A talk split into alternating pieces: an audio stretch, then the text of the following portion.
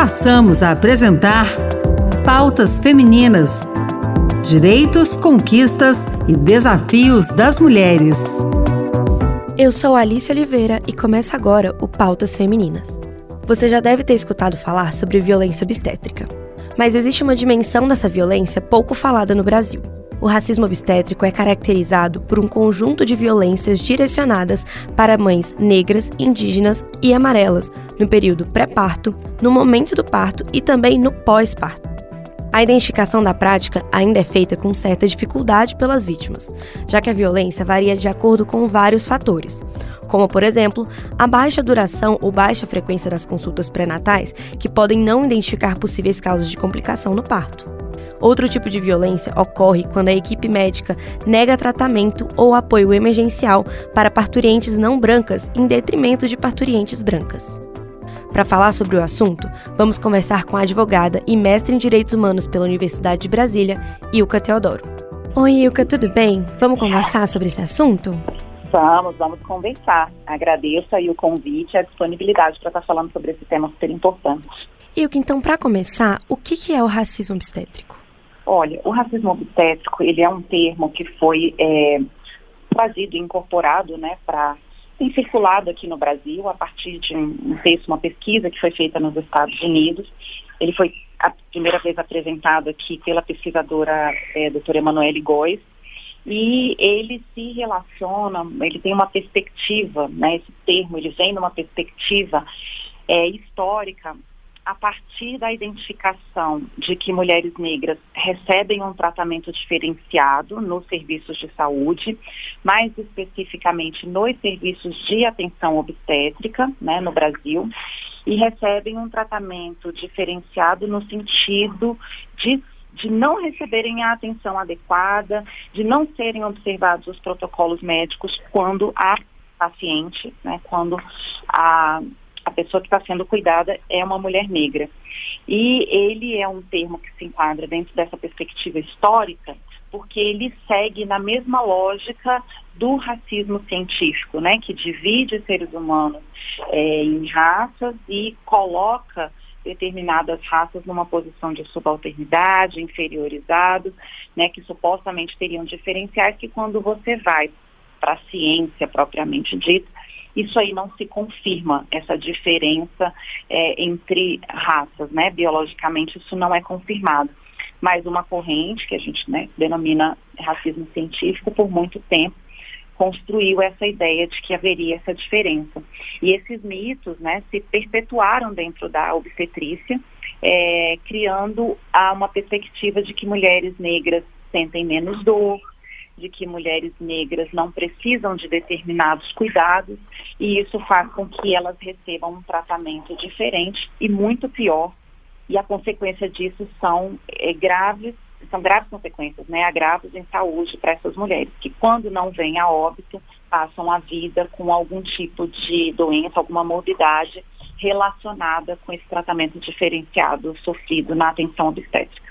E o que práticas os hospitais e clínicas podem implementar para evitar o racismo obstétrico e garantir que as parturientes negras tenham um tratamento igual a parturientes brancas? Olha, a, o racismo, ele é, e isso inclusive é uma, uma coisa que eu levei um tempo para conseguir elaborar e colocar no meu trabalho, na minha pesquisa, a questão é, a gente tem a violência obstétrica, tá, como uma violência de profissionais da saúde contra mulheres, enquadrada como uma, né, uma perspectiva de violência de gênero, e o racismo, né? Sendo que o racismo obstétrico, numa perspectiva jurídica, ele seria o cruzamento, né, a interseção desses dois, dessas duas é, condutas. A conduta da violência marcada pelo racismo existente na sociedade né, o racismo que já tem, inclusive, uma legislação própria onde a gente faz os enquadramentos.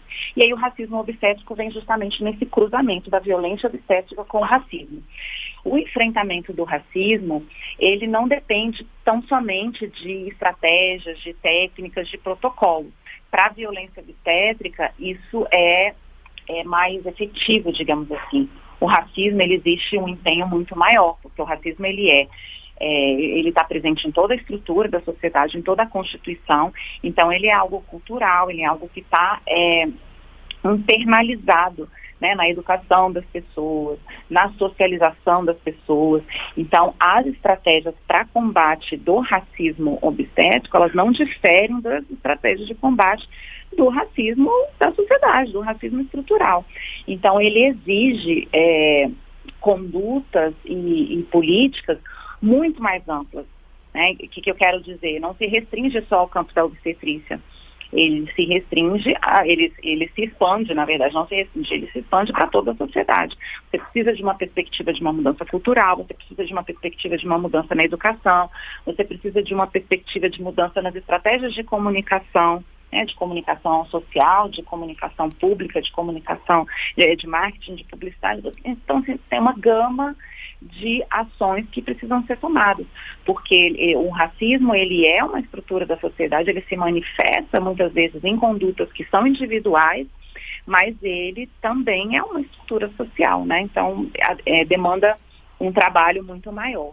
Então, é uma mudança de cultura, de atendimento nos, nos, serviços de saúde, é uma, uma mudança na formação dos profissionais de saúde, né? É algo que precisa realmente, existe um grande debate público, uma grande discussão pública com mudanças que tenham impactos estruturais também. E quais são os primeiros passos que uma mulher que acredita ter sido vítima de racismo obstétrico deve tomar, então, para que meios legais ela pode se reportar? Bom, é, vamos lá. Hoje a gente tem uma questão que é o racismo ele tem previsão, existe uma lei né, de prevenção e enfrentamento ao racismo. Então hoje a gente já tem uma legislação que trata disso. A violência obstétrica nós não temos uma legislação que trata especificamente disso, mas nós temos uma série de outras legislações em que as condutas que são consideradas violentas podem ser enquadradas. Então, assim, a mulher que se sente ali vítima disso, ela tem algumas possibilidades, né, alguns recursos para reparação. agora, eu, enquanto advogada, né, eu acho que as medidas a gente precisa investir mais energia e trabalhar mais, muito mais com medidas que são preventivas, para evitar que as mulheres passem por isso. Mas a partir do momento que a mulher passar por uma situação de violência, ela tem alguns caminhos. Né? Em primeiro lugar, ela precisa de procurar um suporte. É um suporte é, eu brinco assim que é um tripé, um suporte psicológico, porque existe uma, uma fragilização, é, a mulher que é vítima de violência nessas circunstâncias, né, no que a gente chama de ciclo gravídico puerperal, ela muitas vezes está numa condição de muita fragilidade, muita vulnerabilidade, então o passar por uma situação de violência agrava essa situação de vulnerabilidade, então ela precisa de ter ali um suporte, um suporte psicológico, um suporte é, médico, né, para que possa orientar, dizendo, olha, você foi vítima, outro médico que não aquele que tenha efetivamente praticado é, a violência, e um suporte jurídico, que é justamente o suporte que vai orientar. Hoje a gente tem a Defensoria Pública muito bem capacitada para fazer esse trabalho.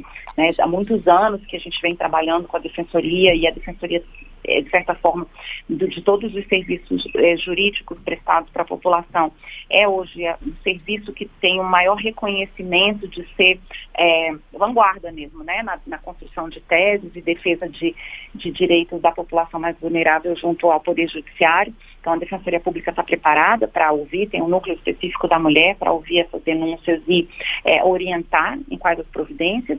E existem outras estratégias, outros canais também de denúncia, né? A própria ouvidoria dos hospitais ou dos serviços públicos, é, os, os, conselhos regionais, né? Que é, recebem também essas denúncias quando o profissional é, faz alguma conduta que seja violadora de direitos e é, é, muito importante também que quando o racismo estando identificado, a gente tem delegacias que cuidam especificamente disso e nas situações de racismo identificadas, elas precisam ser denunciadas também, considerando que a gente já tem a legislação. Né? Então, existe aí todo um caminho para percorrer, mas o mais importante importante para as mulheres que se veem nessa situação é procurar ajuda né, e ter todo um, um suporte, né, um apoio, uma rede de apoio ali para segurar é, essa barra. Sim, com certeza. E o que eu quero agradecer muito a sua entrevista com a gente aqui hoje. Muito obrigada. Eu que agradeço, agradeço aí a, audiência. O Pautas Femininas termina aqui. No programa de hoje, conversamos com a advogada Ilka Teodoro sobre o racismo obstétrico e suas dimensões na vida de mulheres negras. Obrigada pela sua companhia. O programa de hoje teve apresentação e produção de Alice Oliveira, edição de Rita Zumba e trabalhos técnicos de Antônio Carlos Soares. Até a próxima semana. Acabamos de apresentar Pautas Femininas. Direitos, conquistas e desafios das mulheres.